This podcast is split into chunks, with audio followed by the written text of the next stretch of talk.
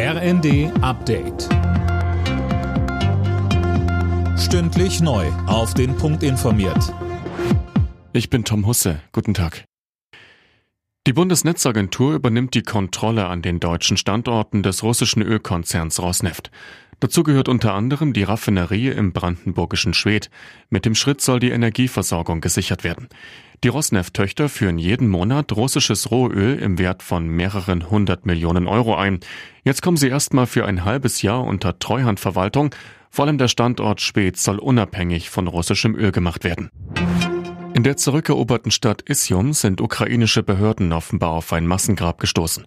Das hat Präsident Zelensky am Abend mitgeteilt. Der Ort werde bereits untersucht.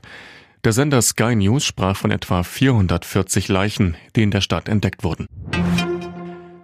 Bund und Länder streiten weiter über einen Nachfolger für das 9-Euro-Ticket. NRW-Ministerpräsident Wüst spricht von einer vergifteten Einladung des Bundes zu Gesprächen darüber. Hintergrund ist, dass die Länder eine Milliarde Euro beisteuern sollen. Wüst sagt im ersten, wir müssen erstmal darauf achten, dass der ÖPNV nicht seine Leistung reduzieren muss, bevor wir dann eine schlechtere Leistung preiswerter für alle machen. Das wäre genau falsch.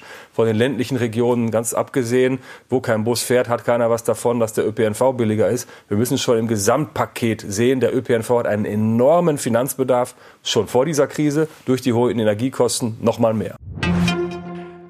Bei einer Auktion in New York ist ein altes Trikot von Basketballlegende Michael Jordan für rund 10 Millionen Euro versteigert worden. Das ist ein neuer Rekord in Sachen Sportler-Sammlerstücke.